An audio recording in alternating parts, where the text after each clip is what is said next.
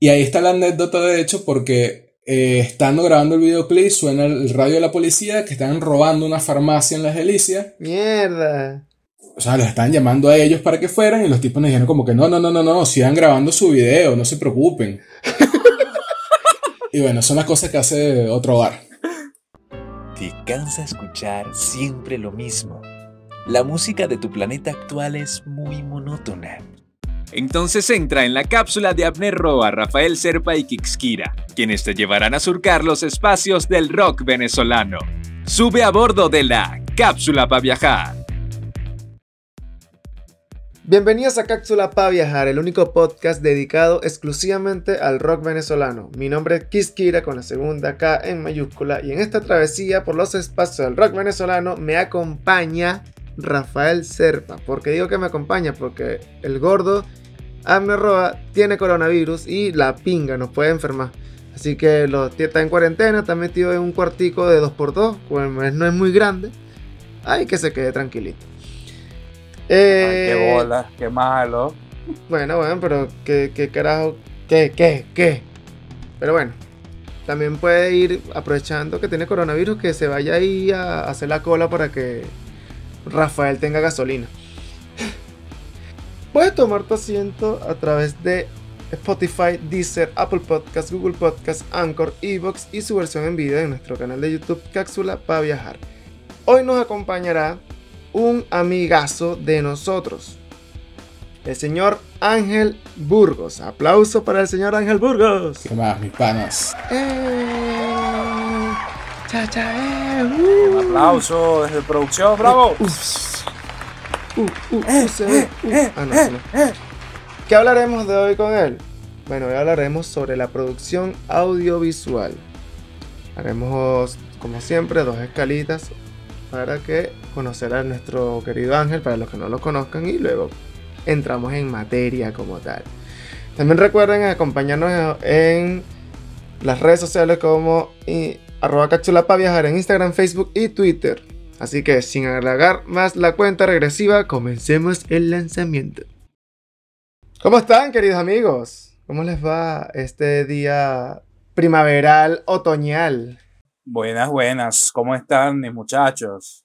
Coño, no, bueno, aquí no sé, aquí es primavera ya, man. Marico, ¿cómo hace primavera ya será otoño? No sé, man, yo... Aquí, aquí es primavera, allá es otoño, allá sin luz.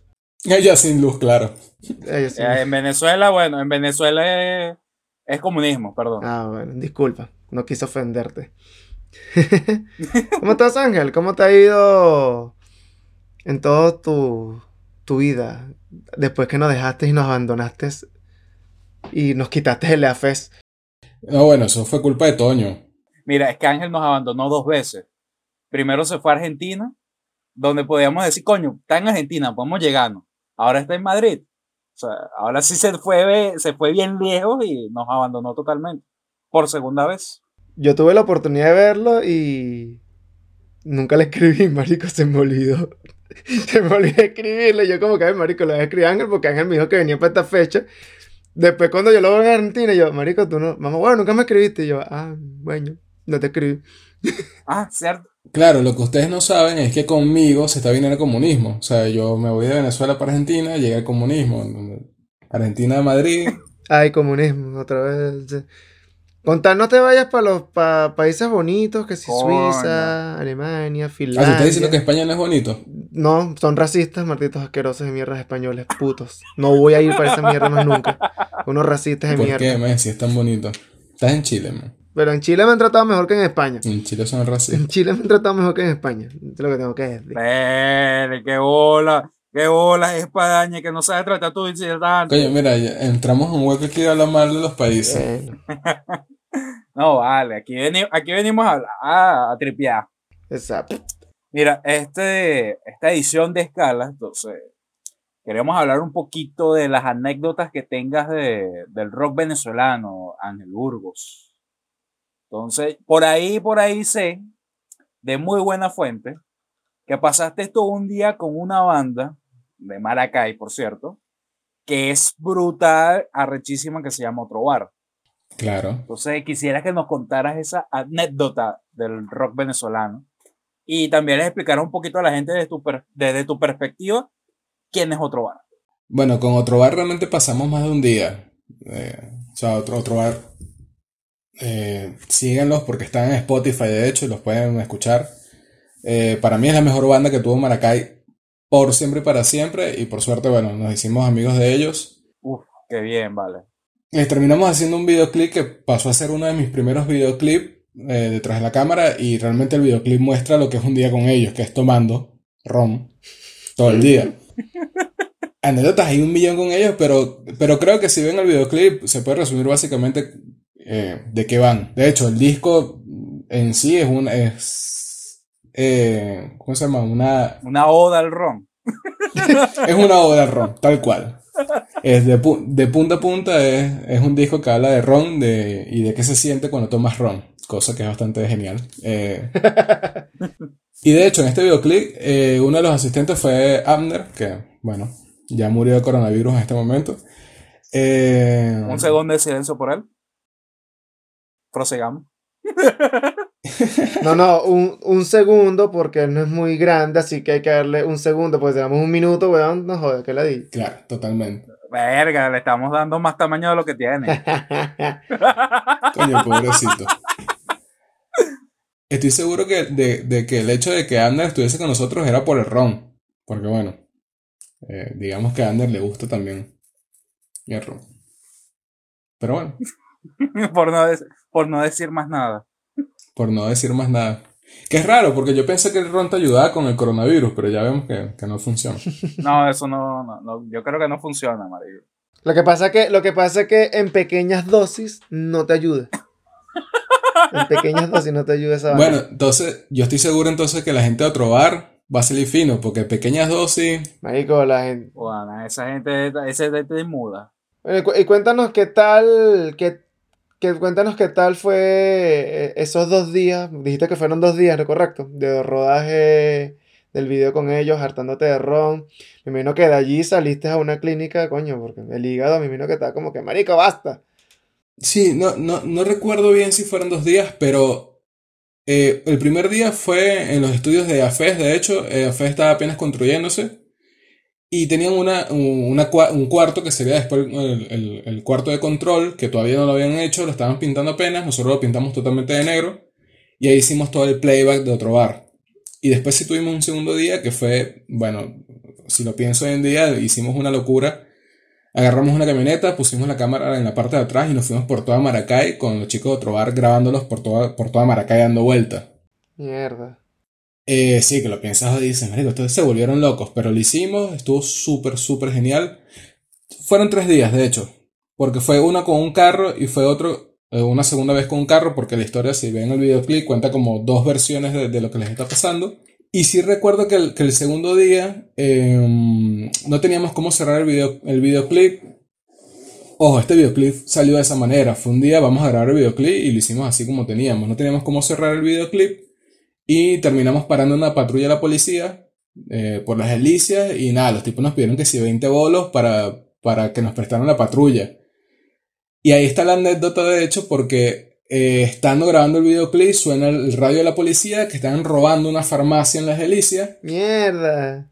O sea, los estaban llamando a ellos para que fueran y los tipos nos dijeron como que no, no, no, no, no, sigan grabando su video, no se preocupen.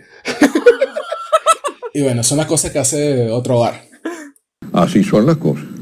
No, de pana, fue así, tal cual. O sea, nos estás revelando aquí que grabaron un robo, prácticamente grabaron un robo en vivo. Exactamente.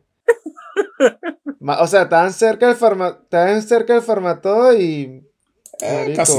Estábamos, estábamos como una cuadra, de hecho. Pues estábamos por detrás de Farmatodo. ¿Cómo sabes que fue por Farmatodo? A pesar que esto es un podcast, aquí sí se pueden decir los nombres de las marcas, es verdad. Ah, no, exacto. Aquí se pueden decir los nombres de las marcas si Sí, no nos patrocinan. Claro, no, la farmacia es azul, la que está en la esquina. Exacto. Lo que no pude, podemos decir son nombres. Pues, podemos inventarnos un nombre, pues, no sé. Nombre de qué, No sé, nombre de para no meter en peo a alguien. Ay, gran vaina. A, a mí me da lo mismo, pues. A mí me da lo mismo si, si, si meto en peo, no sé, a... Metiste en pedo a tu papá. ¿Qué más quieres? Bueno, sí, no, no, ya va. A mi papá y a mi hermano, weón, metí el peo a los dos. Menos mal que ellos no escuchan esta mierda. Capaz y viene mi papá y me llama, mira, con tu madre, qué huevona es. Carga. Mira, estoy, estoy aquí preso. Mire. Otra Tú vez. dijiste en tu podcast, otra vez. Ahora, ahora, ahora soy yo el que está preso. Mira, Ángel, hablando de los EA, EA Studios, yo vi por allí una banda que a nosotros nos parte el culo, llamada Obotitán. Tú también fuiste parte de la grabación de Obotitán dentro del, de los EA Studios, ¿correcto? Sí, De algunos videos de ellos. a ver, eh, todo lo que pasó en AFES, en los estudios de AFES, creo que fue muy de. Tenemos una cámara y tenemos esto, vamos a hacerlo. Con Botitán pasó tal cual. Yo un día, un día llegué a, a los estudios y, y nada, Efraín me agarró y vamos a hacer esto y, los, y lo hicimos. Y realmente creo que viví con ellos un poco un, proceso de, de- de- de experimentación porque muchas de las cosas que hacía las hacía porque tenía una cámara y las podíamos hacer. Después todo eso fue evolucionando y, y se convirtió, bueno, en lo que hoy día hacemos, que hacemos videoclips, hacemos cortometrajes, documentales, etcétera, etcétera. Pero realmente el EAFES, y en este caso Botitán, nos permitió fue conocernos. Eh, si ven el video que yo le hice, el primer video que le hice a Botitán es un video que está saturado de audio, mal. Eh, no tiene ningún sentido, pero al final fue como descubrir que, bueno, que Botitán era eso también. Era un montón de, de, de, de, de, ba- de batería sonando y eso se ve en el video. Y EAFES sirvió me sirvió a mí para eso, pero también le sirvió a otras personas. Por lo menos está Carlos Vázquez, que fue otra persona que le hizo un video a Botitán y también fue en las mismas circunstancias. Estaba en AFES y tenían una cámara y vamos a hacerlo. Y de hecho, los videos de Botitán que a mí más me gustan los hizo fue Carlos Vázquez, que hoy se dedica a otra cosa. O sea, se dedica a audiovisuales, pero en el área, en el área de hip hop, le hace video a capela, Lil Sup, etc. Eh, y creo que a, mí me sirvió muchísimo eso de AFES tanto los estudios como los, los eventos que, que ustedes también estuvieron ahí sirvió para eso, para mostrar que Maracay, bueno, teníamos para hacer lo que quisiéramos y lo hicimos. Claro, eh, a pesar de que eran muy pocas las cosas que llegaban allá, al final pudimos, pudimos sacar provecho de eso, de eso. pues. Sí, eh, yo creo que es un poco, un, un poco chauvinista de parte de nosotros de, de, de subirnos hablarnos, pero realmente en Maracay tenemos, tenemos y teníamos un montón de cosas y las estamos aprovechando sin tener ni puta idea de qué estamos haciendo. Eh, está el caso de Flavio Pedota con la película de Zombies que se hizo en Cagua y la película gana hace una semana eh, mejor ópera prima en el Festival Nacional Venezolano, pero también gana en, en Guadalajara y se presenta en Sille. Y eso se hizo en Cagua, ¿me entiendes? Yo con Flavio estuvimos en, un festival en Maracaibo, en el Festival Man- Manuel Durán, y nos veían como ustedes son de Maracay, en Maracay hacen cine. Y, y, sí, nosotros estamos haciendo cine, pero también estaban los chicos de haciendo música, estaba eh, AB Media haciendo videos increíbles, estaba Vene- Venecia, había un montón de cosas. Y si nos ponemos más arriba, también tenemos un montón de gente, o sea, de, de, no sé, de Miguel Cabrera a Pastor Maldonado por desgracia, y, y ¿sabes? Simón Teníamos Díaz. para tirar para el techo y todo eso era Maracay. Mm, coño, bueno, Simón Díaz era más como, como para abajo, pero seguía siendo Aragua. Y- Exacto, sería haciendo Aragua. y era- Mira, por ejemplo, ahorita que nombras la, la, la película de los zombies, no me acordaba de esa película que fue grabada en, en, en Cagua, weón. De pana no me acordaba.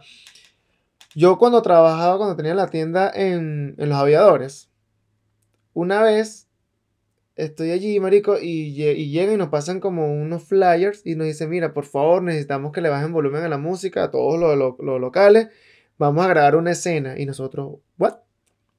Sí, vamos a grabar una escena. Y yo salgo a ver qué mierda era. Y en la otra esquina había una... A chismosear, a, obviamente, tú saliste a, negrear, a hacer cosas de negro. No, no, marico, sino que, sino que quería ver, pues, porque dijeron, no, si ustedes quieren ver, por favor, eso sí en silencio, vaina, ¿qué tal? Hicieron un, peri- un perímetro, tacaron toda mierda. No vendimos como por cinco días porque estaban grabando esa escena, marico, una escena larguísima. Eh, era una joyería y era como un robo. Era un robo. Entonces, no, yo en una de esas escucho como que uno, un pique de un caucho afuera del mall.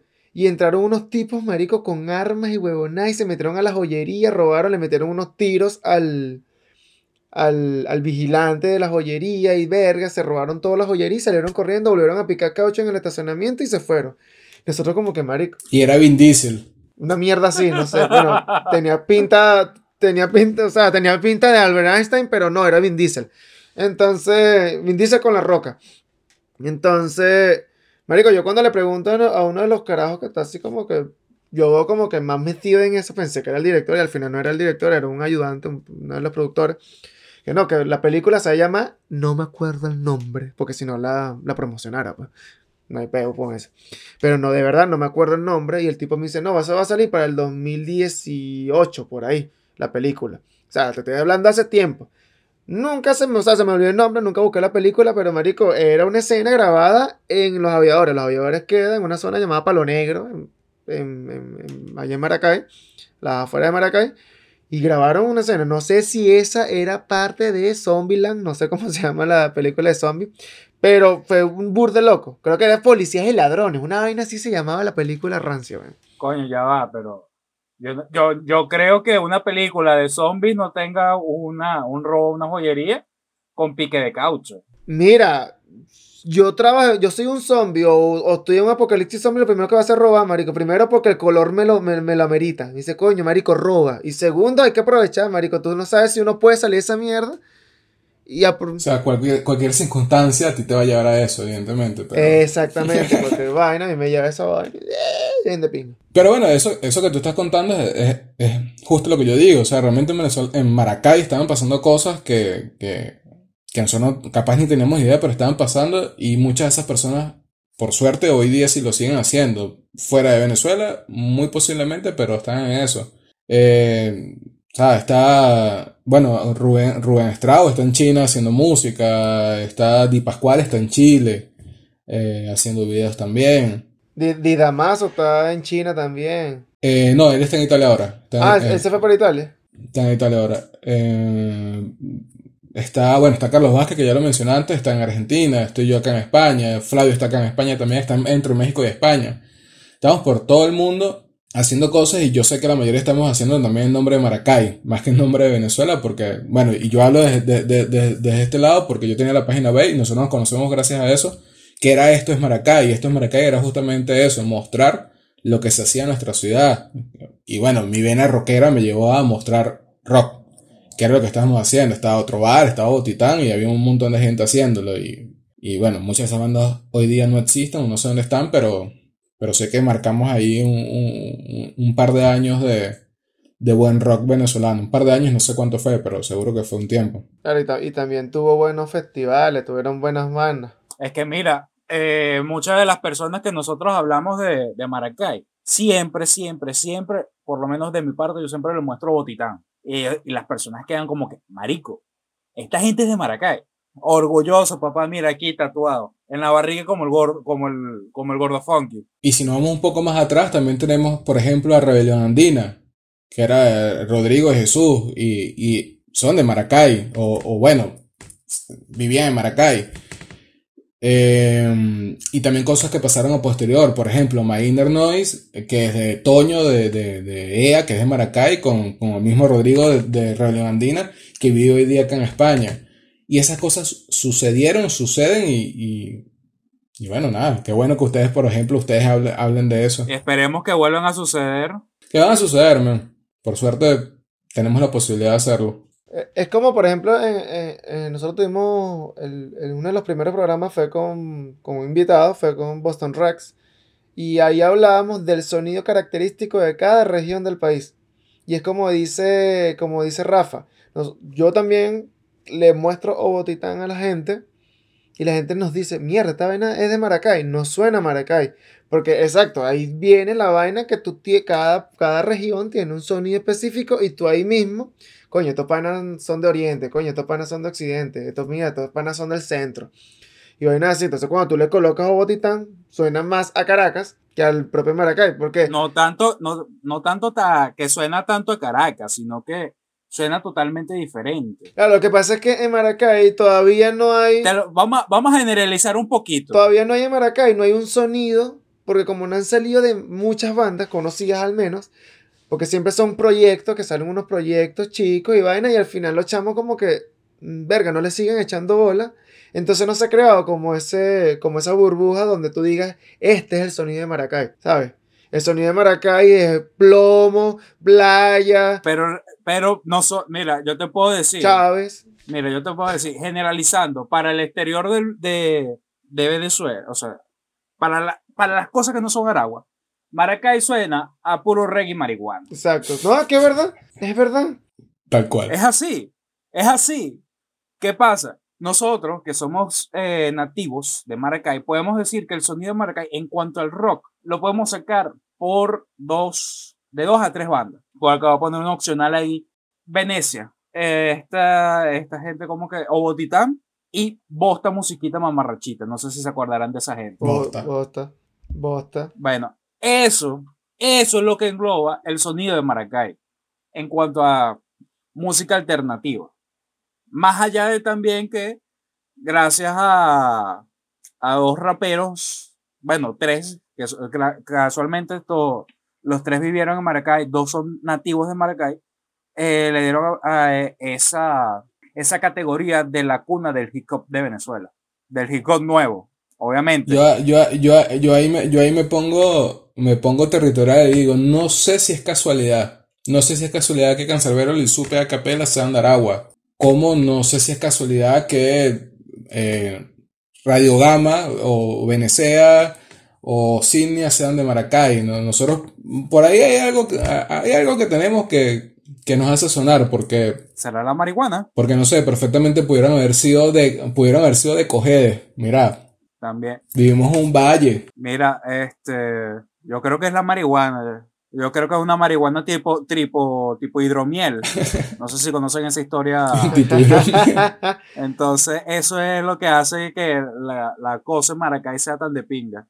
Y qué raro nosotros volviendo a hablar de Maracay. bueno, si invitas a alguien de Maracay, Obviamente, marico, si te invitamos a alguien de Maracay, vamos a hablar de Maracay. Pero ya, ya vamos a salir del rubro de Maracay. Pero hay una preguntita más por allí, pero puede ser.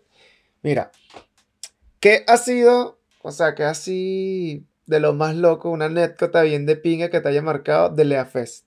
Que tú digas, Martita sea, esta cama estaba muy suave, o no sé. claro, es que todos sabemos a dónde, hacia dónde vas. Yo sé que tú quieres hablar de la cama. Porque sí, No, no, no, no, no, pues estoy preguntando, preguntando, pues simplemente te estoy así como que haciendo énfasis a eso, pero la gente no sabe qué mierda es. Eh, no, bueno, sí. No quedó grabado, pero ¿sabes que sí quedó grabado? La voz de Rafa gritando en una canción que estábamos grabando en vivo, en- como a seis cámaras, y está en todas las cámaras está la voz de Rafa cantando. Y eso sucedió eh, en un EAFES, eso sucedió grabando justamente a Tomate Frito. Y ojo, que yo hasta el día de hoy puteo el, el hecho de que exista un grito que no sé de dónde salió, pero una vez que entendí que era Rafa, lo dejé. Dije, esto es parte de lo que estamos grabando. O sea, no, tenía sentido grabar un video en vivo que no sonara a en vivo. Y eso está ahí. Y sí, está en- con el grito de Rafa porque Rafa está detrás de la cámara, pero también está Claro. con, con toda Maracay. Y al final eso de AFES también era eso, era reunir a toda Maracay que necesitaba o necesitábamos o necesitamos cultura, necesitamos música y metíamos ahí, metían ahí a no sé cuántas bandas venezolanas, muchas de Maracay, muchas afuera, prácticamente gratis para que la gente lo viera y eso es increíble. Y lo que no era tan increíble era el grito de, de Rafa, pero bueno. Me da risa esa vaina porque después cuando ¿Qué, Ángel... qué forma tan bonita de putear a alguien, ¿no te parece, Oscar? Sí, marico, es la mejor puteada que has tenido en este podcast. Es puteada con halago. Coño, de pana que sí. me- Mira, este, a mí me da risa porque en aquella época cuando Ángel estaba editando nos escribió y nos dijo, Marico, porque hay un grito de alguien. ¿Quién estaba cerca de ese grito? Y nosotros que, Marico, pero escucha bien quién, de quién es el grito. Y después es como que, ah, Marico, es Rafa. No, vale, lo voy a dejar porque es Rafa. Y es como tú dices, la esencia de grabar un video en vivo es que suene en vivo. Porque hay muchas bandas y muchas bandas, te estoy hablando, vamos a hablar internacionalmente, que son de categoría, son bandas duras y te hacen un video en vivo, porque el video, lo visual es en vivo, pero la canción es de estudio. ¿Qué ciencia tiene? Entonces como que, ah, Claro, y ojo que, ojo que también aquí entra otra cosa, que es lo que está pasando eh, con toda esta época de pandemia y posiblemente lo que va a pasar en pospandemia, que el, el, el concepto de video y, o, de, o, de, o, de, o de música en vivo no, no existe. Hace poco estaba viendo del, del Cosquín Rock, eh, viendo los videos del, Cosquín Rock de este año y están los cantantes cantando la nada. Mismo. Y el video es, los videos son en vivo y están en vivo, pero no había nadie al frente y eso se pierde, no se escucha el grito, no se escucha la gente cantando y, y no tiene sentido. O sea, no tiene sentido desde lo que quieres relatar, porque yo- si yo quiero ver un video en vivo, no tengo para pagar una entrada o estoy lejos y no puedo ir a ver el- el- el- la, a la persona en vivo, si voy a ver el video quiero sentirme ahí. O sea, si ves un video de, no sé, ejemplo, Robin Williams, yo soy fan de Robin Williams, ves un video en vivo de ese pana y, y- y te transmite y, y- lo que te transmite no es él, es la gente que está, pega- que está cantando con él. Y la pandemia nos está quitando eso y eso y mucho más, pero en, en esta área que estamos hablando de eso, nada, nos está cambiando Sí, eso. obvio, y uno, y, y no sabemos hasta cuándo va a ser todo este merequetengue de lo más que todo a nosotros. Marico, Que viene un Lula, un Lollapalooza por internet. marico, exacto. Por ejemplo, en estos días, bueno, en estos días no. Mira, si ya, si, si hablamos así un poquito de, de cosas que se están viendo, o sea, yo que sigo bastante podcast o comedia venezolana, muchos lo están haciendo ya online. Y una de las cosas que habla justamente uno de mis comediantes favoritos es que, coño, ya no se siente la vaina. O sea, él está ahí sentado, él, bueno, eh, parado diciendo los chistes y suelta, suelta, suelta, suelta, suelta. Y marico, él simplemente no recibe ese feedback. No sé, no sé si recordarán eh, que hay varios. Es que pasa lo mismo con la comedia. A ver, el comediante, eh, cuando está, está fren- frente a la gente, ¿cómo sabe que su chiste está funcionando? O que no está funcionando porque la gente se ríe o no. Y lo mismo, y lo mismo pasa con la música. ¿Cómo, cómo sabe el, el- el músico que lo que está cantando es lo que está llegando? Si está cantando y no, no- no hay una respuesta, no hay un feedback. Y el, can- y el músico o los músicos cambian, pueden cambiar un concierto solo por eso. O sea, pueden saltarse 10 canciones, omitir 10 canciones, solo porque la gente se lo está pidiendo. Y si no lo tienes de frente, estamos perdiendo que lo genuino, ¿me entiendes? Lo, lo, lo de ahí. Ujú. Eso es lo que nos dejó un murciélago, marico. Qué bolas, ¿no? Qué bolas. Todo fue culpa de Batman. Que ahora la conspiranoia. No sabemos si fue un murciélago en China. Sí, capaz, capaz fue una vaina así toda, no sé, el tipo tenía, es un SIDA nuevo que está saliendo y todos ahí que se contagia por, por voz, nah, bueno, por, por, por saliva. Capaz fue, no sé. ¿Cómo, cómo se llama? Ozzy. Mierda. Verga, pero tú te fuiste para el culo. Bueno, muchachos, eh, vamos a tomar un descanso. eh, vamos a recargar energía. Vamos a ver si Jagner pudo conseguir la gasolina. Y bueno, ya volvemos. Este es el interludio. Recalculando destino, nos hemos desviado. Mientras nuestros tripulantes encuentran la ruta correcta, relájate. Toma un descanso. Ya vuelve. Cápsula para viajar. Bueno, aquí estamos de vuelta. Espero que ya se hayan estirado, se hayan fumado su cigarrillo, hayan bebido agua, porque se tienen que hidratar, se hayan lavado las manos, se colocan su mascarilla y sigamos en esto. Ya hablamos un poquito de, de las anécdotas con Ángel, patrullas, robos de Farmatodo, gritos en videos y toda esa marisquera. Ahora vamos a entrar en materia. Vamos a entrar a lo que sería la producción audiovisual. ¿Tienes alguna pregunta por ahí, Rafa? Ahora sí vamos a hablar de cosas serias. Ahora sí vamos a hablar de vainas. No, serias. no, vamos a hacer, vamos a hacer una pequeña introducción. A ver, Este, coño, coño, vamos a hablar de la producción audiovisual. Aquí vamos a meter videos, eh, más que todo videos musicales. También podemos hablar de otras cosas que se hayan hecho en Venezuela, porque obviamente tampoco es que nos vamos a enfocar 100% en el rock. Hay que, hay que hablar un poquito también de, de toda esta producción que se hace desde Venezuela para Venezuela y para todo el mundo. ¡Para el mundo! Claro, porque sale de Venezuela para el mundo también. Exacto.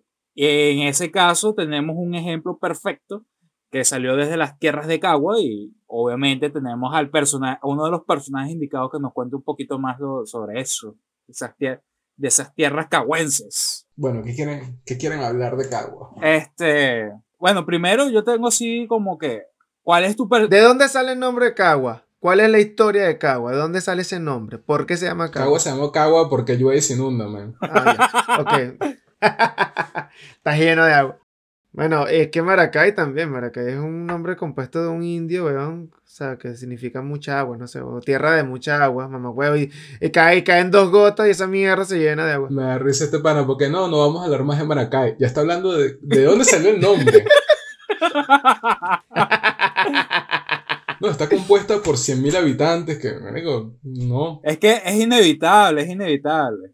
Aunque el, aunque el negro sea el que no quiere hablar de Maracay, eh, él la ama. Obvio, marico, que no habla el pueblo, el pueblo de uno, weón. Habla claro. Todos amamos Maracay. Ujú. Bueno, este. Marico, ya va, yo quiero hacer, ah, ya va, Rafa, antes, antes que, que, que comiences tu pregunta. Tú estás cosiendo, marico, estás tejiendo, porque el bicho tiene como un palito y una vaina roja ahí en la y tú lo ves así como que tiene como media hora, está haciéndose un suéter, un, un poncho, no sé qué mierda está haciendo. Es un destornillador. No, marico, estas son de, la- de las vainas que tengo aquí- cerca y, bueno, no tengo más nada que hacer con las manos, pues. No, bueno, de que tienes cosas que hacer, tienes, pero. Exacto, pero cosas que no pueden salir, eh, bueno, otra, te distraes después por el podcast. Bueno, pero si están ustedes en, en el video. No está Abner, nos falta uno. Coño, sí, no podemos, no podemos hacer eso al gordo. Bueno, este, yo quería comentar así, primero, primero, eh, recordando que uno de los primeros videos que se transmitió en TV de venezolanos fue el de payaso de Sentimiento Muerto. Yo quería preguntarle a Ángel si de casualidades él tiene algún recuerdo de ese video y que, y que nos dé su percepción de ese video desde el punto de vista audiovisual. Mira, eh, si me das cinco minutos, lo voy a ver y hablamos. Bueno, aquí vamos a hacer una pausa de cinco minutos. Coño, sí, podemos hacer eso, sí. Hacemos que. uh, una pausa de cinco minutos y. Que suene payaso de fondo, así como que la, la, la, la. Les com- les- se los comentaba a ustedes antes. Yo no voy a decir que es mala memoria, pero hay cosas que li- están almacenadas en una parte de mi cerebro donde no, no, no sé cómo acceder ahí. Se te, se te olvidó el power. Perdiste la llave maestra. No tengo ni idea. O sea, ten- tendría que. te- no, en serio, tendría que verlo de, tendría que verlo de vuelta para yo poder responderte esto, porque no. Y ojo, esto puede pasar con, con, con este videoclip y me puedes hablar. No sé, ¿viste Interstellar de Christopher Nolan? No me acuerdo, man. Y no es por nada malo, no, no es porque no me guste, no me sorprenda, sino porque tengo un problema serio. Pero si uno te habla de Memento, eso sí te acuerdas, ¿no? Memento, Memento, la película. Memento, claro, la de Nolan, la del 2000. No, eh, sí, no, me acuerdo que era un tipo que se tatuaba cosas y, y ya. Pero no, pero te hice la pregunta porque hay un cortometraje de Maracay que se llama Memento Mori, que lo hizo Jaimar Cabral. O sea, por eso, hablemos de Maracay. No, marico, no sé. No me acuerdo, no, no me acuerdo mucho de la película, no me acuerdo mucho del, no me acuerdo nada del videoclip, de hecho. Pero sí recuerdo de cosas como que Levítico tuvo un videoclip en TV, cosa que súper genial. O sea, una banda así de Maracay, de rock, que no se habla mucho de Levítico en los últimos tiempos y Levítico fue para nosotros tope. No, bueno, no sé, no sé para ustedes. Marico, Levítico, Levítico siempre ha sido una de las cosas más arrechas en cuanto a música que ha tenido Maracay. Pero no creo que sea tanto por la misma música, sino por el... Por su actitud, digo, diría yo su actitud, sus letras. No, ta- no tanto ni letras, marico. O sea, simplemente la, la actitud que tú ibas para allá y sabías que si ibas a un toque de Levítico, te ibas a tripear las canciones, pero también te ibas a tripear otras vainas que solamente suceden en un concierto de Levítico. Pero es que mm, no voy a decir irreverente porque me voy a sentir en un programa de la Mega. No, es que Levítico es irreverente. Pero creo que Levítico era un poco. eh, eh, era. Es el rock, man. O sea, era, es una banda que grabó videoclips en Las Ballenas o en el Coliseo del Limón. ¿Quién graba un video en el Coliseo del Limón? Pero bueno, Levítico quiso hacerse un videoclip en el Coliseo del Limón y lo hizo y le vale verga, ¿me entiendes? No, En. eh, ¿Cómo que se llama el otro donde grabaron Amigos? en el circo, en el circo militar. En el Círculo Militar. Que sale, ahí sale, ese ese es justo Ahí sale Alex Goncalves. a Saler en Goncalves es el video que habló de que estuvo en TV. Que estuvo nominado también. de- Estuvo en- nominado también a los MTV. Ahí, y hay como tres videos de. Hay como tres videos de, de Levítico que son en la, en la misma casa, marico. O en el mismo apartamento que es por ahí, por el bosque. Creo que es la casa de Carlos Curto, del baterista. Hay como tres videos que son en la misma y es la misma persona.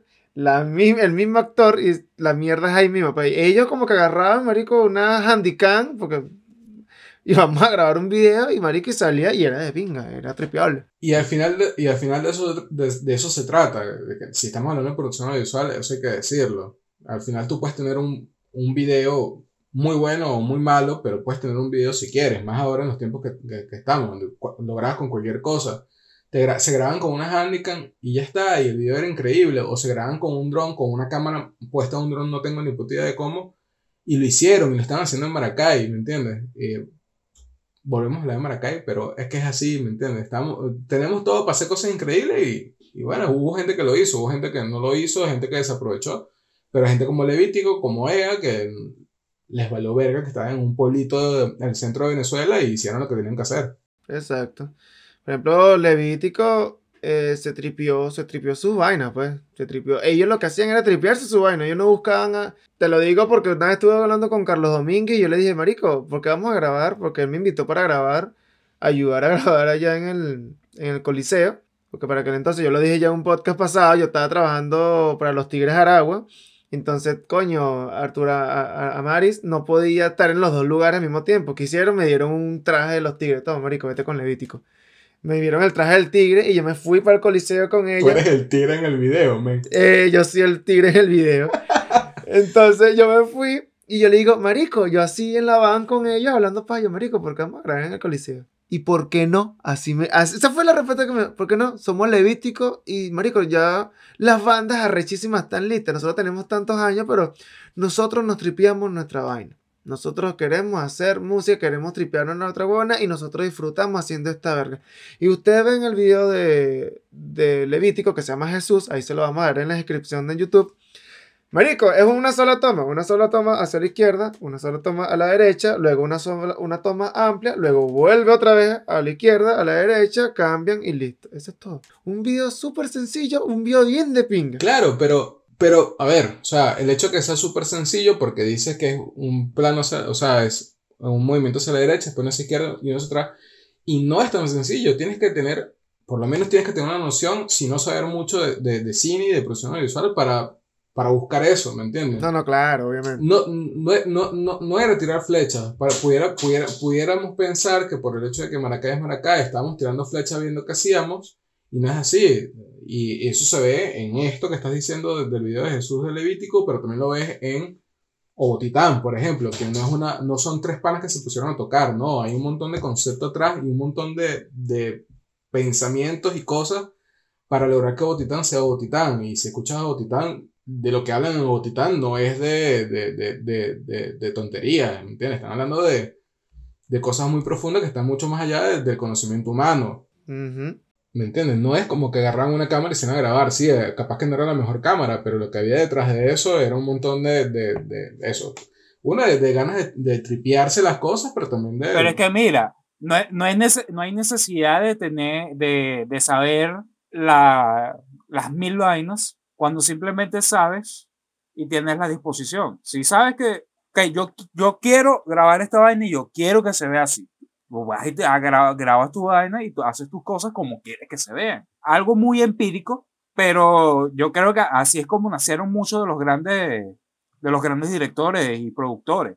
Coño, no sé qué estamos haciendo, pero vamos a hacerlo. Lo hicieron y mira dónde están hoy día. Eso y eso, y también creo que un poco eh, el, el, el por qué no, o el valeverguismo, de hacer las cosas. O sea, tú lo estás diciendo con, con, con Levítico, pero, y no voy a comparar obviamente Levítico con Queen, pero, o sea, Queen es Queen por eso también, porque estaban haciendo algo, hacían un tema de 10 minutos que no se podía radiar, y les valía verga, ¿me entiendes? Porque ellos eran Queen, lo podían hacer, y si no eran Queen, también lo iban a hacer porque querían hacerlo y que un poco y, y, y que un poco eso es lo que lo, lo, lo que hoy día también pasa con muchos artistas que están más arriba de, de, no sé de un, un- una Lady Gaga que, que se hace Lady Gaga porque Lady Gaga es Lady Gaga pero después le vale verga y ahora hace otras cosas que no son tan Lady Gaga el mismo Robin Williams que yo lo decía antes de que él se hace famoso por una banda después se hace famoso como solista cantando pop británico y eso no es lo que le gusta a él, capaz. Él le gusta el swing y música de los 50 y, y al final eso es lo que terminó haciendo también. Tiene todo un show montado con música de los 50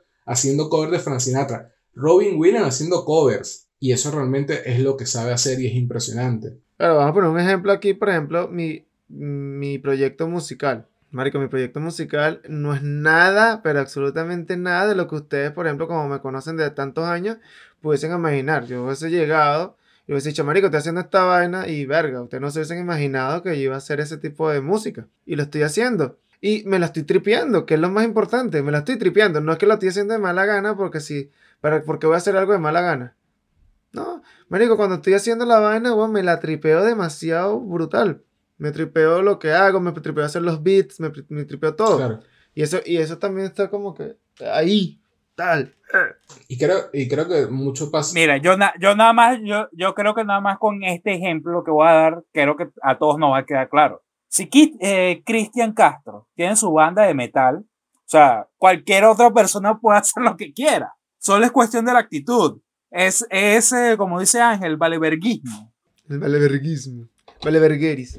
Vala- Valarverguetis. Bueno, ya, Vale, ya, no, ya no quedó claro qué es lo que hay detrás de todo. Correcto. Vamos a ver Ángel con otra.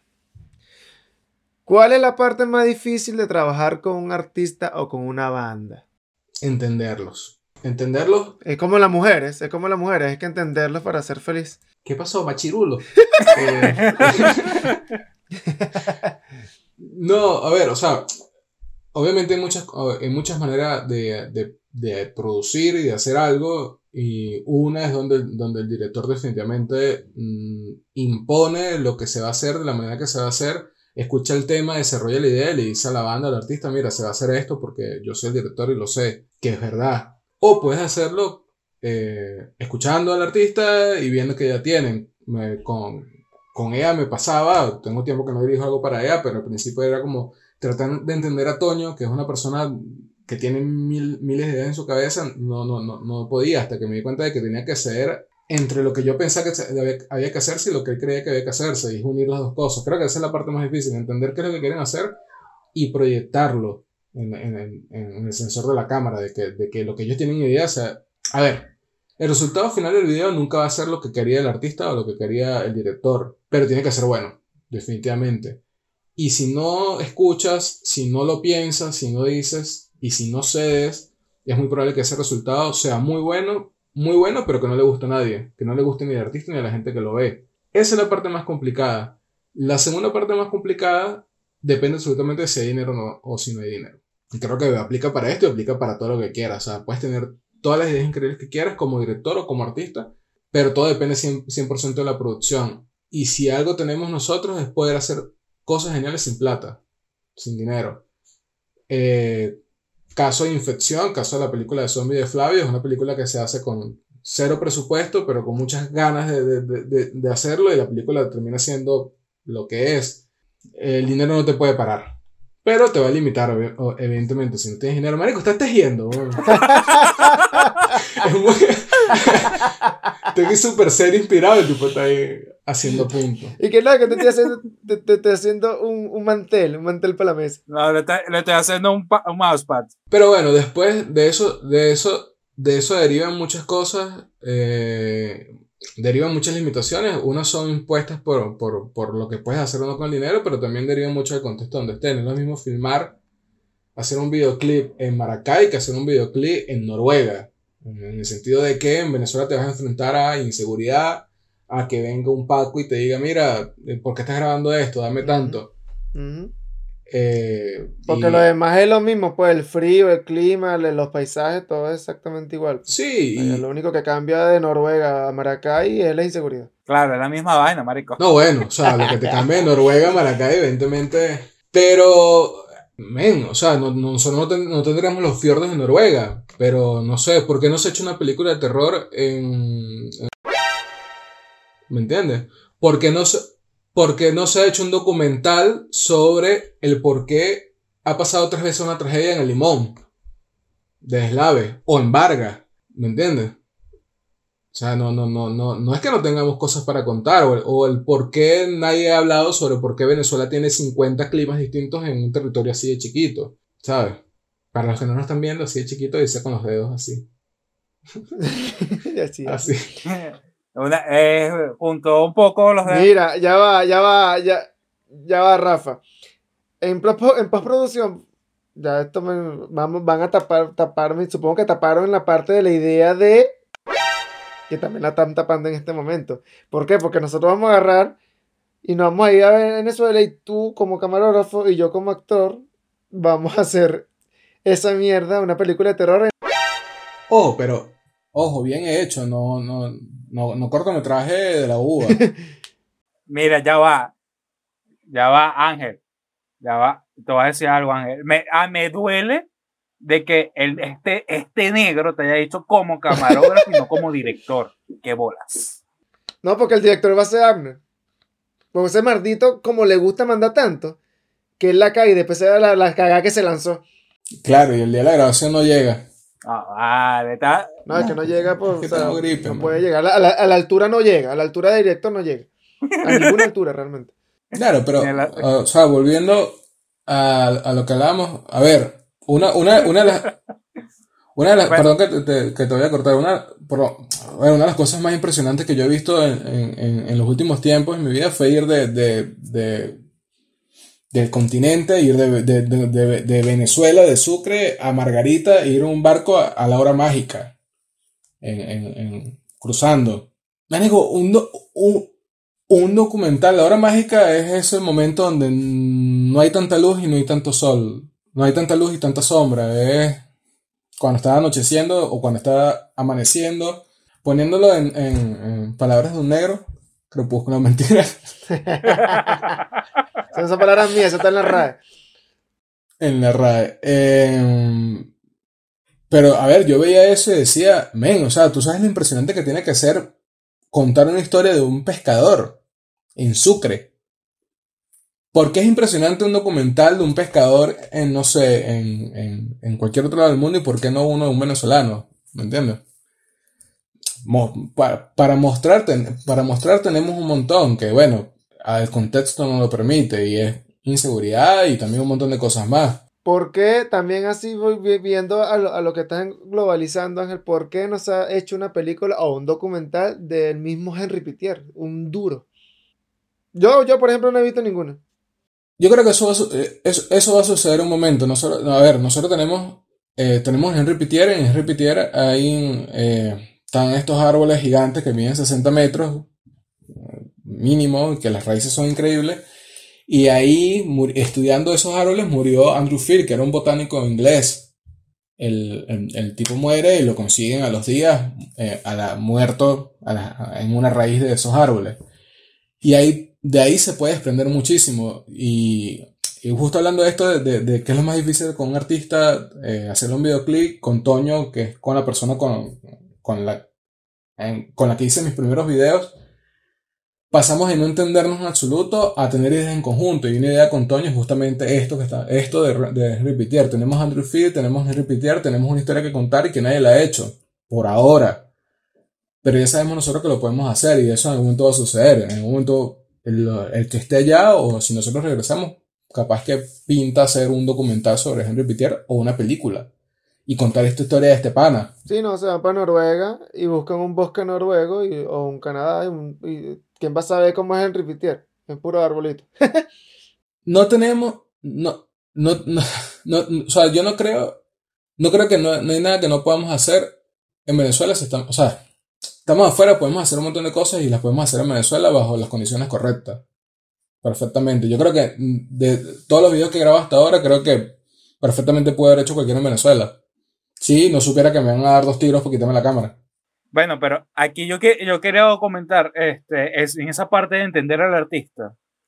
Recuerdo que, y esto ya es un poco más de historia personal, eh, recuerdo que ah, te dijeron a ti para escribir la idea de un video de EA que se llama Forever.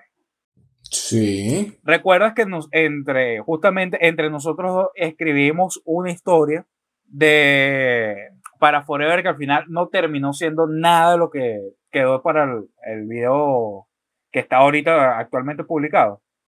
Cu- cuéntame más porque no recuerdo. Ah, huevona. Marico, eso fue. eh, la historia iba de que eran dos carajos que eh, un tipo y una, una caraja. tenían dos eh, trabajos distintos, tenían una vida de mierda y al final se consiguen como en el concierto de ella y estaba sonando Forever.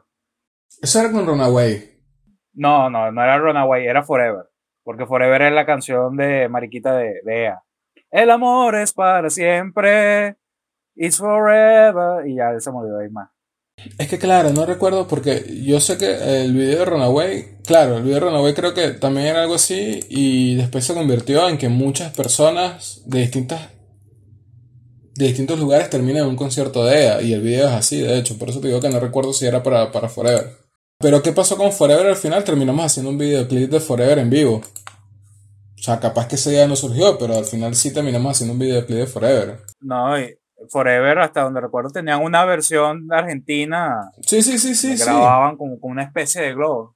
Sí, o sea, el, el, a ver, el videoclip oficial de la canción, no en vivo, es, es parcialmente grabado en Argentina por Helmut Ball, que es un, un pana que es uruguayo. Eh, y al final hay, hay, una partecita que sale el hijo de, de, Toño en el video. Pero después de esa versión, al, año creo, un poco menos, en un EF se grabó a ella cantando esa canción. Y de hecho, el asistente de producción de esto fue Abner.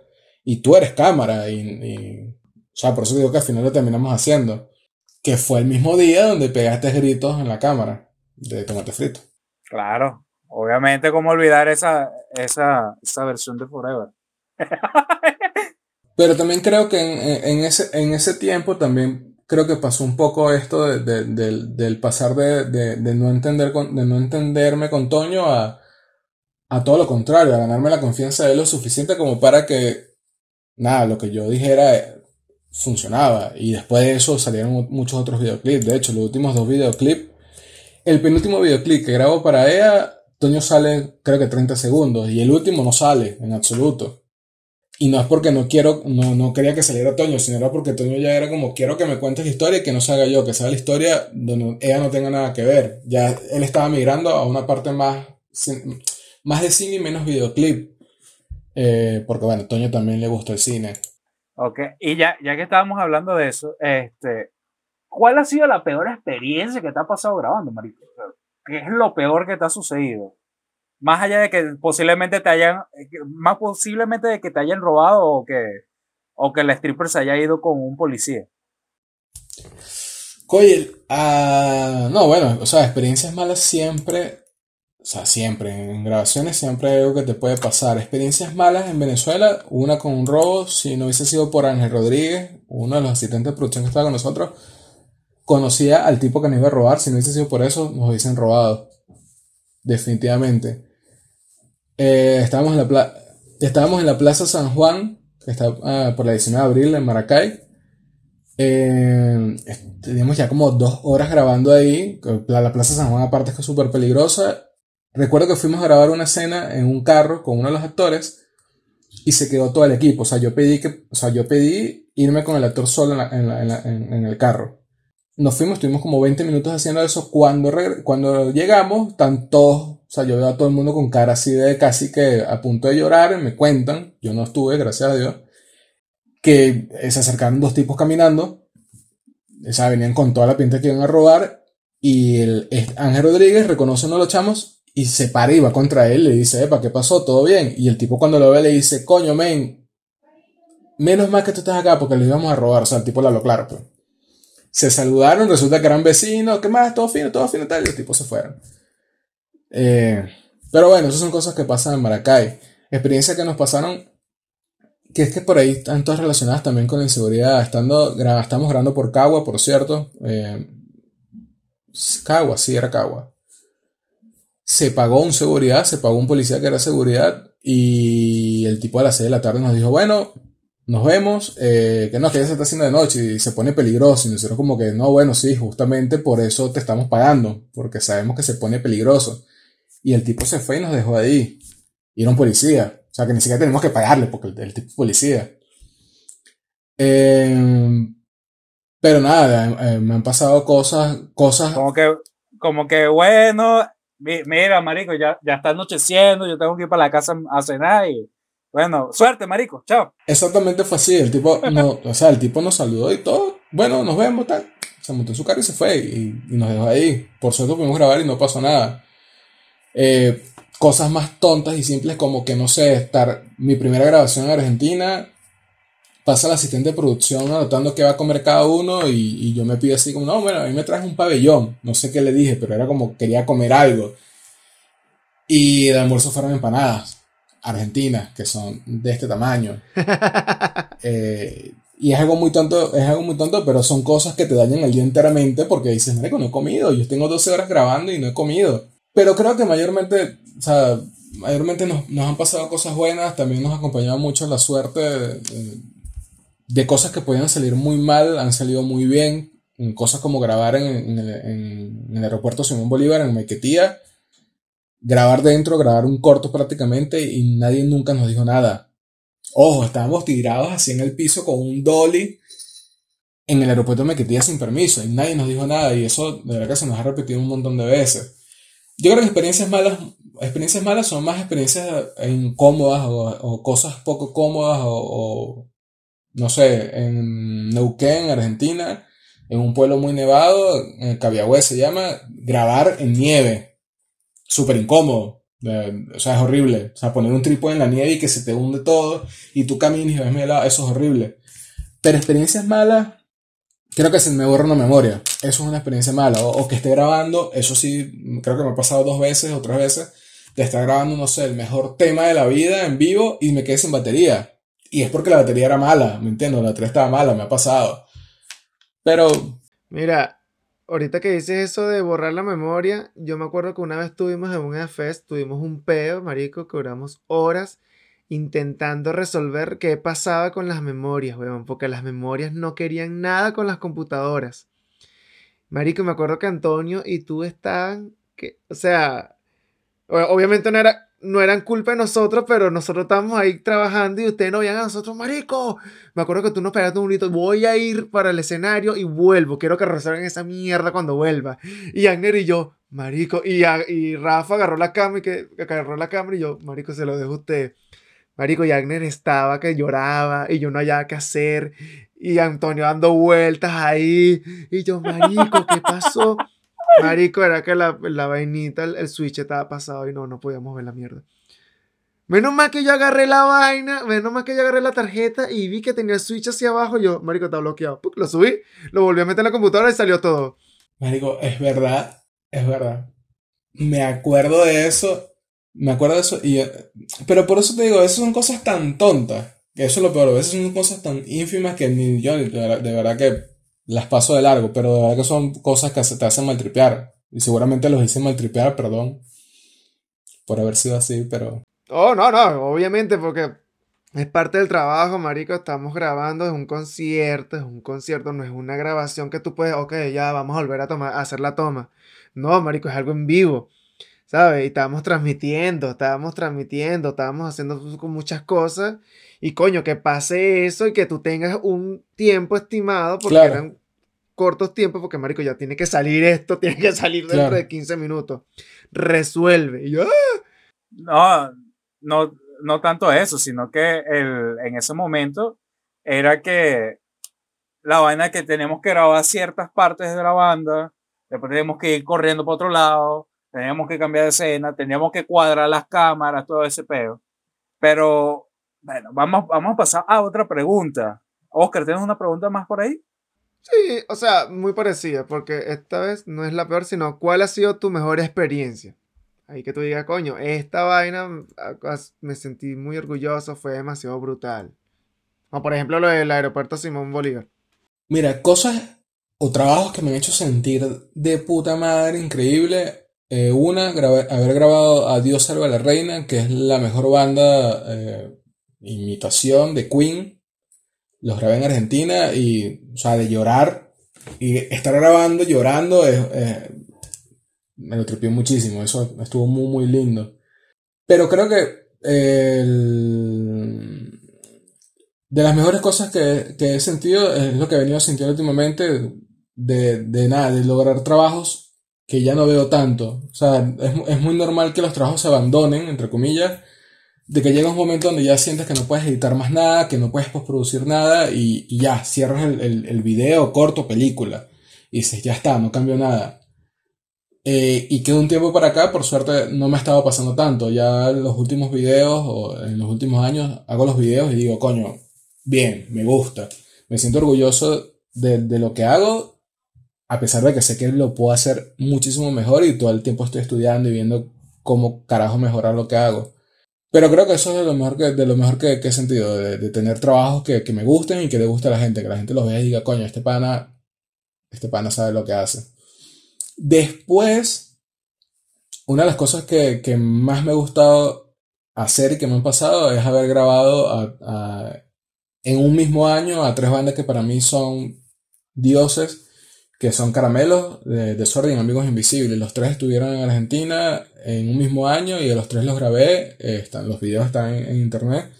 Estaba ese año en, en un mood, en, en, un sentimiento muy documental y, y, fue lo que hicimos. Fue que fuese en Argentina y grabarlos más en estilo documental de tener a Horacio al frente y preguntarle sobre qué piensa él sobre Venezuela y sobre la migración, ¿me entiendes? O de, o de agarrar así e irnos por otro lado y preguntarles cosas menos musicales, menos técnicas, pero más, no más íntimas, no, no, no sé si decir más personales, más íntimas, sino más de pensamiento, de saber cómo piensan o, o cuál es su punto de vista, más yo que... creo que serían, yo creo que, yo creo que son pensamientos más de persona. Más humano. O sea, de, de, exacto, un pensamiento más humano. Exacto, más humano de que se sale un poco de lo, de lo artístico, de, la, de, de, de, los para, de los carajos, pues. Claro, no. Mira, ustedes porque se llaman desorden público, no, a mí eso no, no, no me interesa y creo que mucha gente no le interesa tampoco o, no le interesa tanto. Creo que es un poco lo que, lo que está pasando ahora, que a la gente le interesa más lo genuino, más que, que, el, que el postureo, que el, que el, que el venderse. Eh, por eso redes sociales como TikTok son redes sociales que hoy día están arriba porque la gente entra ahí a ver cosas más genuinas, ¿me entiendes? No, no un baile armado por, por la... La coreografía por, no sé, de Madonna. Por bailarines de Rusia, sino la coreografía de Madonna, sino son dos panas que se pusieron a joder y hicieron un video. Y eso gusta mucho, creo que gusta mucho más ¿no? y nos estamos acercando mucho más a eso. También creo, derivado de esto, que el, que el, el, el documentalismo va, va, a tener un paso de... O sea, hasta ahora en cine la ficción siempre está por arriba del documental. El documental siempre es como la parte, el hermano aburrido del, cine. Y creo que eso en algún momento va a cambiar. En algún momento la gente va, va a, a, tripearse más verse un documental que verse una película en, de Mario Casas en Netflix. Sino que la gente se va a buscar lo, lo, documental y es lo que está pasando. Cosas que pasan como con Tiger King, que es una serie documental, siete capítulos, y la gente se, lo, la puso de primero en las vistas, a pesar de que era un documental porque vieron un personaje súper genuino. Hereditario, es un documental, ¿eh? Bueno, sin muy lejos, el documental donde aparece este Zac Efron. Ah, cierto. O sea, que es un, pero es un actor duro que va rodando por ahí. Yo no lo he visto, pero sí he leído, la, leído vainas en, en internet. Claro, la idea, la idea es que es un documental del, de la naturaleza. Mire, que hay que cuidarlo, toda esta vaina se está jodiendo. Y yo creo que mucho del boom que tiene es porque aparece Zac Efron. Ah, no, claro, por supuesto. Porque si hubiese sido un, por ejemplo, no sé, un Ángel Burgos que sale hablando de, mira, vamos a cuidar la naturaleza. ¿Quién carajo conoce a Ángel Burgos a nivel mundial? No, bueno, tres personas que son familias seguramente. Exacto, o sea, mm, entonces la gente come pero mucho es, también, la gente come mucho por el nombre. Pero es eso, pero es eso de lo que está, pero es eso por lo que está diciendo Ángel, que ya con el tiempo la gente va a ir buscando ver más documentales y, y cambiarse enfoque. Claro, yo creo que cambiar el enfoque sería usar actores reconocidos para que, coño, la gente, epa, ¿viste lo que hizo este pana? Coño, sí, bueno. Así como usar a... que siempre hace de Dios. Morgan Freeman. Morgan Freeman, exacto. Sí, no, a ver, yo, no, yo la verdad no, no, no estoy tan de acuerdo. No, o sea, no es que no estoy de acuerdo. No creo que del todo sea el camino usar a gente famosa. Yo creo que más va en la manera de contar y de, y, y, de hacer llegar. O sea, no es lo mismo un documental con, con una voz toda aburrida a que, a que el, el, el, estilo de, el estilo de montaje, el, lo que estés mostrando, tenga otro sentido. Con Tiger King se ve de esa manera. Tienes un tipo que sí es un personaje muy loco, pero la forma en que está contado el, el, documental, la forma en que está montada, que está editada, te atrapa, te deja, te deja queriendo ver más y eso está bueno. No sé si el, si el todo el camino sea siempre usar gente famosa, no, no, no. O sea, yo creo que ahorita para que la gente se interese y diga, coño, vamos a ver esa vaina, es usar eso.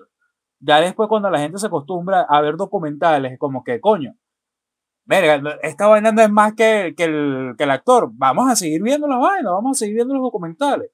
Sí, también, y por, también por ahí capaz el, el, respaldar de... Capaz en el documental no sale de frente, no te sale Zac Efron, pero si te dicen que es un documental que está producido o respaldado por este pana, también lo van a ver. Como pasa con las películas. Capaz Steven Spielberg tiene, no sé, eh, siete años que no hace películas. Eh, no sé cuándo fue la última película, creo que fue Ready Player One. Eh, pero hay un montón de películas que están saliendo que están producidas por él o están respaldadas por él.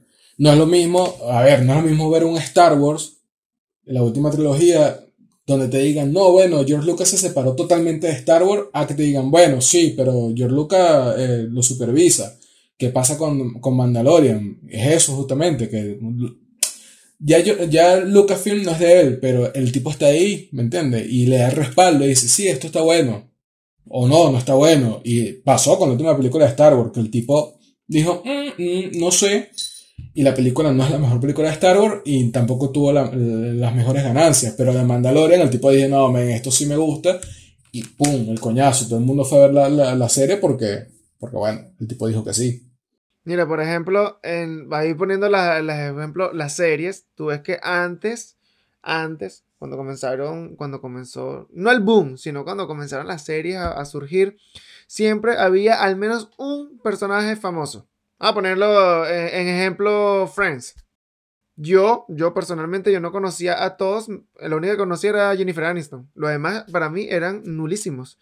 E, y, marico, y así iban series, venían saliendo series siempre estaba alguien famoso. Ahora, tú ves series nuevas. Yo, por ejemplo, estoy viendo ahorita The Voice y ningún actor sé quién coño la madre es. Igual hay muchas series, muchísimas series que tú ves y tú no conoces a ningún actor y terminan siendo la raja. Vamos a poner un ejemplo, Dark. ¿Quién coño la madre conocía a, los, a esos actores alemanes? Solamente en Alemania y muy pocos. Marico, y míralo, y mira lo que se convirtió Dark. Claro, porque todos esos actores salieron en el Telemundo de allá de Alemania.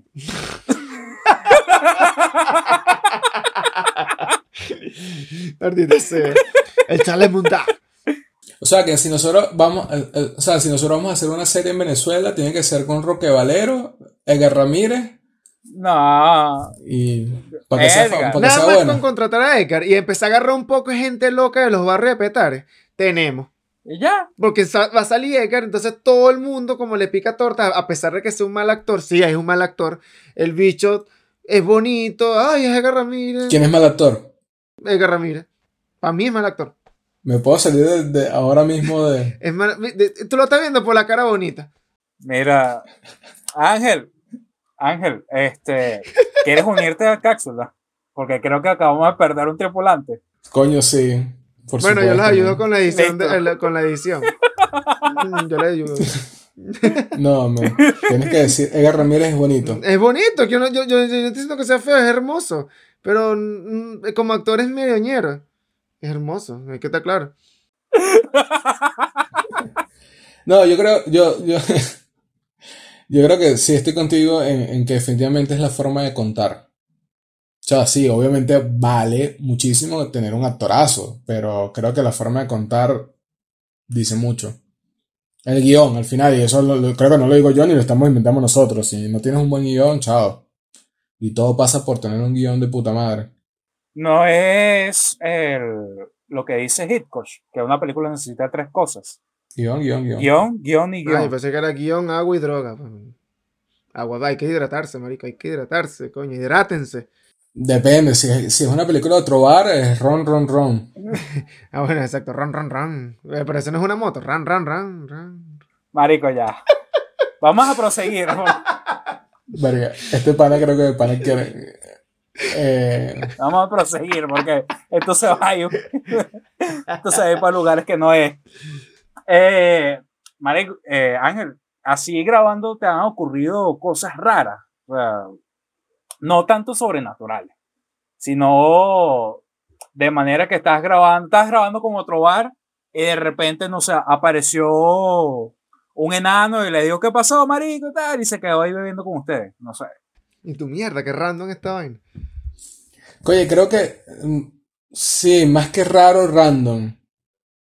Creo que cosas como, no sé, estar grabando con acapela y el pan a mitad nos dice como, marico, no me puedo comer un helado. Yo me quiero comer un helado. Nos fuimos a un McDonald's a comernos un helado. En serio. Y estamos grabando un videoclip, era como, me, estamos grabando un videoclip y le valió ver que fuimos a comer un helado. De hecho, en ese mismo video, pasa que bueno, acapela es acapela. Ese mismo video, el, el video la mitad es comiendo una pizza en, en, en Argentina, porque de hecho quería comer pizza y terminamos comiendo pizza y mientras él cantaba y le grabamos el video. Son cosas random. Es una vaina así como, es una vaina así como, como el sketch de La vida bohem busca a, que están tocando y de repente Henry, ya vengo, voy a mear, y lo mata Cier, lo mata Cier y de repente están buscando un- una vaina así, pues burda random, porque eso fue random. pues. Mierda, se mataron a ¿quién es Cier? marico? Bueno, mi mamá se llama Cier, weón. Exacto, yo, bueno, mi mamá se llama Sí, pero cosas raras, oye, no sé, man. Creo que, creo que no, man. Qué, qué- qué raro te puede pasar. ¿Qué cosas raras te pueden pasar, man? Define raro. Fácil, este, que la, que la policía tenía que atender un robo mientras, y se quedaron viendo la, viendo la, la grabación. Eso es raro. Eso, exacto, eso es raro porque tú estás incumpliendo tu deber, pero bueno, siendo los, los policías venezolanos, no es raro, es normal. Ahí, No, así cosas raras, cosas, cosas raras, es que por eso digo, no son cosas raras, son cosas random, aleatorias. Grabar a, a la, a la Versuit Vergarabat y, y enterarme que uno de los, del, el- uno de los integrantes más viejos resulta que es venezolano. ¿what? Del, tío- del pana, no, yo sí, bueno, obviamente me lo super argentino porque tiene 30 años viviendo en Argentina, pero el, no, no, no, yo soy de Venezuela. Y era como, man, Yo soy de qué tu loco. cupita, mierda, y tocas para la Versuit, verga, qué loco. Más loco todavía que esos panas hay- hayan ido a tocar en Venezuela y, y nada, preguntarme a mí, recibir una llamada y de- del vocalista y preguntar como, men, o sea, eh, ¿quién nos puede recomendar en Venezuela que me grabe esto? Y yo, bueno, mi hermano. Y que mi hermano terminara grabando la Versuit en Venezuela porque yo estando en Argentina se lo, lo recomendé. Son cosas aleatorias, cosas raras, pero bueno, son cosas que te pasan y que son de pinga, pues. Cosas que, que te disfrutas un montón. Em, no, es que no sé, men, sí. Haber grabado en el estudio Fito Páez, cosas que también cosas que por ahí no te esperas. O sea, estar grabando en un estudio y que te digan, no, bueno, este es el estudio Fito Páez. Ah, Ah, coño. Ah, mierda. bueno, de pinga. Mira, ¿y dónde está? O caminar, ir caminando. ¿Cómo? No, o sea, está en el estudio de Fito Páez, pero está coño. Y está por ahí. Como para saludar. No, bueno, eh, la, la verdad es que cuando yo fui a grabar en el estudio ya no, ya no era de Fito Páez. O sea, él se hizo el estudio para grabar un disco y después lo vendió. Marico, Marita, esa, esa, gente así, Marico, tengo mucha plata, voy a, voy a hacer un disco, voy a hacer un estudio para ese disco y ya después busco otro, maldita sea. Y uno aquí sufriendo para que no le hagan bulla mientras uno graba el podcast. Exactamente. Ahora, así cosas también aleatorias que me han pasado. eh, a ver, yo, yo me fui a Argentina a, a estudiar. O sea, me fui eh, porque quería vivir en, en Argentina, pero también parcialmente porque quería estudiar y terminé haciendo un máster con, con Pablo Soria y Hernán Sáez, que, que son dos directores argentinos que casualmente ellos dirigieron la primera película zombie argentina. Y bueno, yo después estuve en la producción de la primera película zombie venezolana, muy raro, muy aleatorio. Y el trabajo final de, de este máster era hacer un videoclip eh, para una banda. Ellos nos asignaban la banda y, y nosotros tenemos que armar un equipo de producción y hacer todo. Nos asignan una banda que se llama Johnny Flash. Y estuve como una semana más o menos todos los días llamando, llamando, llamando, llamando, porque me dieron fue el número de teléfono. Yo los llamaba, no me atendían. Yo los llamaba, no me atendían. Eh, hasta que finalmente me atiende un chamo y me dice que, que no, que bueno, que la banda se disolvió. No, la banda se disolvió. Qué, bor, qué loco. Hablo con, el- con uno de los profesores, con Pablo, le digo, mira, o sea, la banda se disolvió. Y me dice, bueno, no pasa nada, haz el video igual. Y le digo, no, bueno, yo no quiero hacer un video de una banda que no existe. O sea, por más que esto es una tarea, porque básicamente era una tarea, yo quiero hacer un videoclip que, que se vaya a aprovechar. Em, donde yo estaba haciendo este, este, este curso es, se llama Estudio Urbano, que es un estudio que es pagado por el gobierno de la ciudad de Buenos Aires, eh, donde nada, si tú tienes una banda y eres bueno, vas a este estudio y te graban el disco. O sea, pasas como una selección y tal, y si eres muy bueno te graban el disco. Total que yo eh, como que medio, medio... Mira, igual, igualito que en Maracay, marico. igualito que en la Casa de la Cultura. es, es, como una versión argentina de la Casa de la Cultura que funciona y que no te ven si eres chavista o no. Este, no estoy diciendo que te discrimine en Venezuela por no ser chavista, pero lo estoy diciendo. no estoy diciendo que, pero lo estoy diciendo. Claro. No, no, no se sientan aludidos, pero lo dije porque se ofendieran. Claro, eh, totalmente. Total que, eh, a ver, eh, peleo con el tipo, con el profesor, discuto, le digo, mira, yo no voy a hacer esto, o sea, si lo voy a hacer, se lo voy a hacer una banda, salgo así tipo novela venezolana y tiro la puerta molesto y me salgo del salón y está sonando una banda de fondo en el pasillo, coño, bueno, pero esta banda suena bien. Camino medio pasillo y llego al estudio donde graban las bandas indie que van a grabar ahí y está grabando una banda que me pareció increíble, se llama El Hijo del Medio. Y es una banda del oeste de Buenos Aires. Es una banda chiquitita que son increíbles. El Hijo del Medio, escúchenla, está buena. Sus redes sociales, no mentira, no sé cuáles son sus redes sociales. Este, me hablo con el baterista y, o sea, les pregunto que quiénes son. Para mí, como sonaban, tenían que ser una banda muy arrecha y la banda no, la banda era una banda de tres amigos que se juntan a tocar.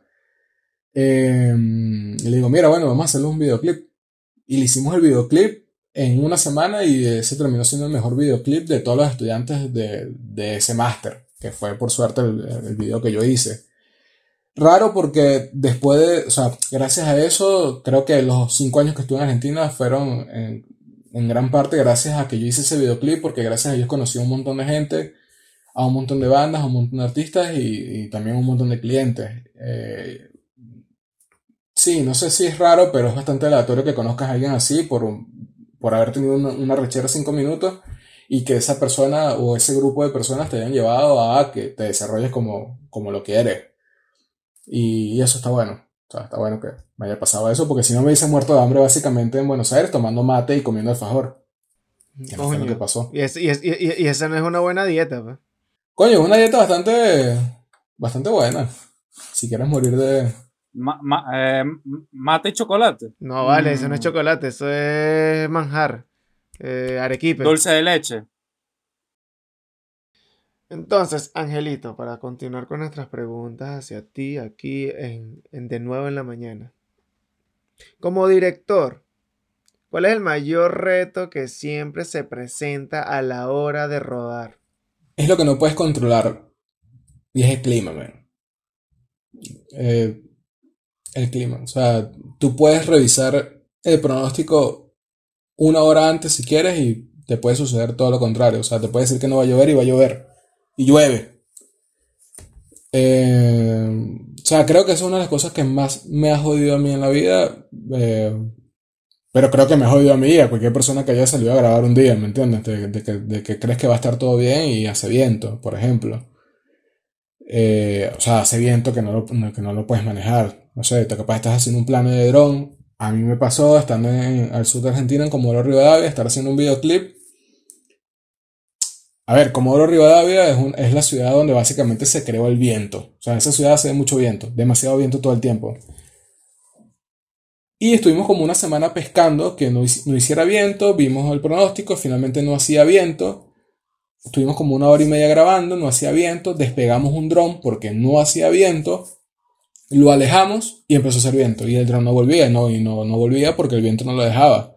Y esas cosas te pasan. Cuando ves un dron de 3 mil dólares en el aire pensando que no vas a volver, ahí ya maltripeas un montón. ¿Me entiendes? Empieza ahí, ahí se te quita la, ahí se te quita el ateo y empiezas, Diosito, soy yo de nuevo, por favor, haz que vuelva. Esas cosas te, te, te pueden pasar y, y bueno te enfrentas a eso. Pero bueno, nada, después creo que eh, así las cosas que puedo decir siempre están referidas al, al, no tener... O sea, cuando he sentido que me pasan cosas que, que de pana me molesta o, o, o, que siento que todo va a salir mal, casi siempre depende del dinero, ¿me entiendes? De, de, de que, bueno, quieres hacer tal cosa, quieres tener tal cosa al frente y no lo tienes. Eh, pero yo, yo, yo igual pienso que todo eso al, al final de resiliencia te lleva a resolverlo. O sea, que te falta un actor, eh, lo resuelves con que metes al, no sé, al, al boom. Mira, boom, que suelta el micrófono y ponte a actuar ahí. Y a veces esto- eso funciona, a veces terminas teniendo una mejor escena porque, eh, porque algo te falló antes, ¿me entiendes?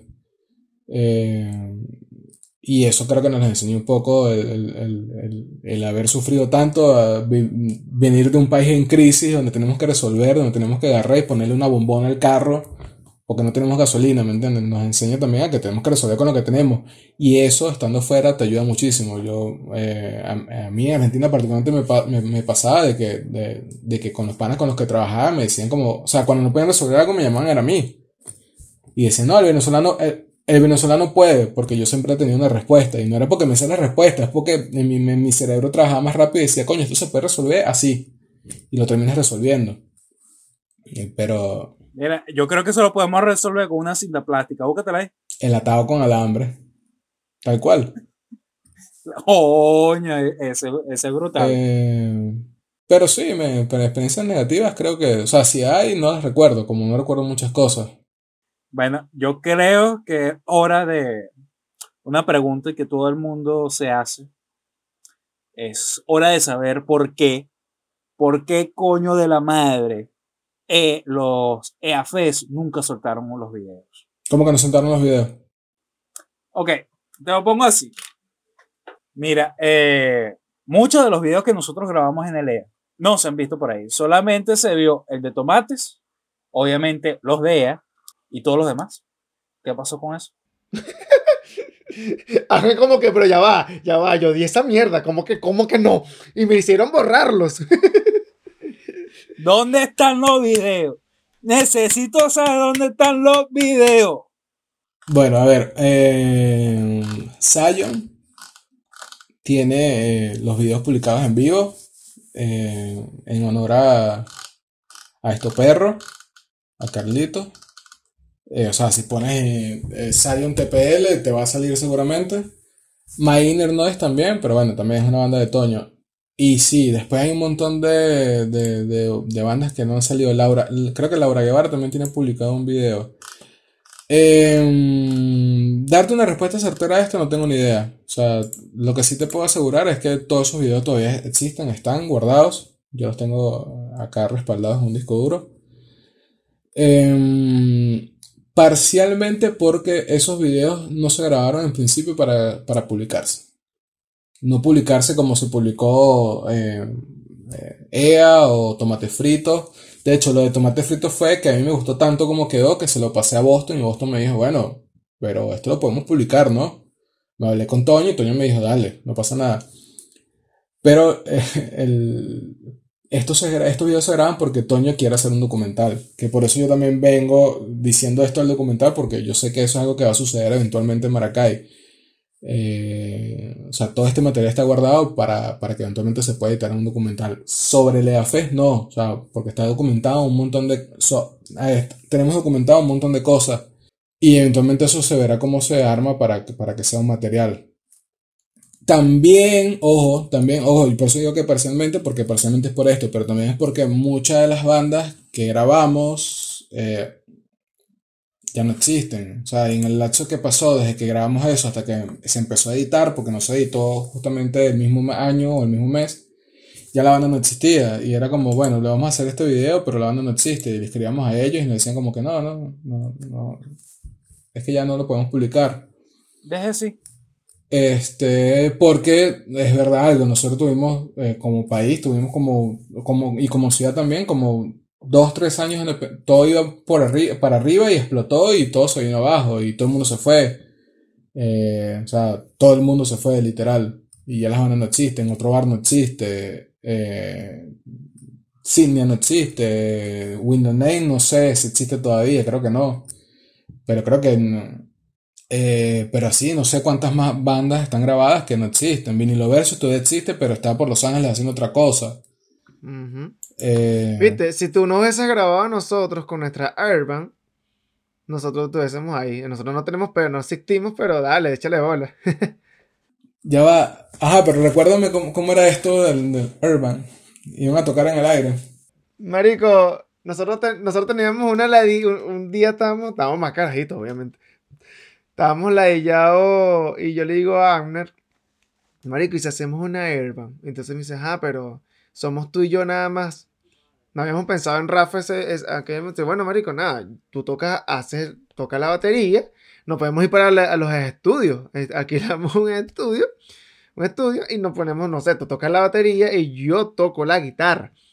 Y hablamos con Ángel para que haga la producción, nos grabe, coloque, no sé, vamos a poner un ejemplo, vamos a sacar una, una canción de Zapato 3 y Ángel hace todo el video, la canción y vaina, obviamente, pidiéndole permiso a Zapato, bla, bla, bla. Sí, bueno, porque conocemos cómo es Batoni. Y ahí después vino, vino Rafa, vi- vino Rafa y dijo como que, bueno, marico, pues yo quiero tocar la guitarra. Y bueno, yo, bueno, yo toco el bajo, yo me busco un bajo y toco el bajo y la mariquera. Y nosotros te eh, pusimos esa, esa, te dimos esa propuesta y tú como que, marico, está demasiado brutal. Yo quiero, o sea, yo quiero hacerlo, quiero grabarle a ustedes ese video. Y si esa mierda da, bueno, no sé.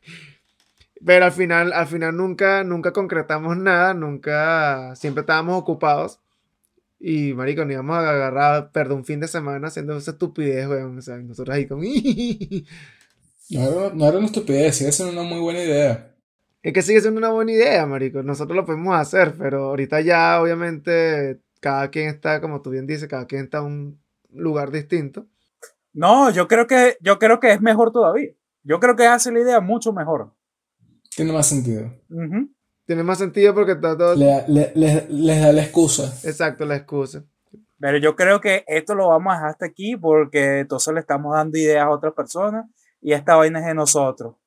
Exacto, mejor no callemos. Bueno, yo, le yo, yo tiro una idea, una idea ahí y espero que alguien la agarre. Si no la hago yo, hagan un documental en Venezuela sobre algo que interese. Sobre si, si no, no, no se enfrasquen en Caracas.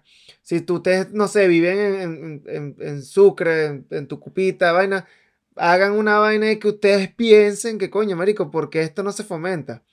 Háganlo y ya. Y como estás escuchando un carajo, un duro de producción audiovisual, no, no tienes que tener el mejor equipo, simplemente tienes que tener las ganas y listo. Salen las ideas. ¿Es correcto o es falso? Eso es correcto, tenemos un montón de cosas que hacer. Si alguien vive en Barquisimeto, graben a un luthier haciendo un 4. Si alguien vive en Cumaná, graben a un pescador pescando. Si alguien vive en Maracay, graben a alguien fumando marihuana y ya está, y tienes un documental. Exacto. Hagan las cosas. Hagan las cosas y ya, weón. Y si quieren con, que quieren ayuda con los guiones, marico, nos escriben a nosotros y nosotros los ayudamos. Nosotros muy agradecidos en ayudarlos en los guiones. No, Oscar, no quiero que me lleves en los guiones. No, no va a suceder. Tu trabajo que estás perdiendo con el podcast no te lo voy a dar yo en los guiones. Gracias. De nada. A su orden. Pero bueno, chicos, muchas gracias. Muchas gracias por la invitación. Siempre la orden, papito. Bueno, eh, grato haber tenido aquí. No ha sido un programa netamente de, de rock, pero que es un, un programa muy vacilable. Se habló de muchas cosas de producción audiovisual. Y coño, gracias Ángel por, por prestarte esta locura. No, gracias a ustedes por hacerme darme cuenta de que no tengo memoria de cosas. así que- Y así finaliza este viaje de Cápsula para viajar, el único podcast dedicado exclusivamente, entre comillas, al rock venezolano. Mi nombre es Kiskira con la segunda K mayúscula y en esta travesía por los espacios del rock venezolano me acompañó Rafael Serpa, ya que Ammer todavía no sale del coronavirus ni de la cola para la gasolina. Recuerden seguirnos en las redes como arroba cápsula en Instagram, Facebook y Twitter. Dejen allí sus comentarios, sugerencias y todo lo que quieran decirnos. Síganos también en YouTube y denle click a la campanita para que les llegue la notificación de nuestros nuevos videos. En el próximo viaje tendremos Señores pasajeros, les habla Abner Roa, uno de sus capitanes.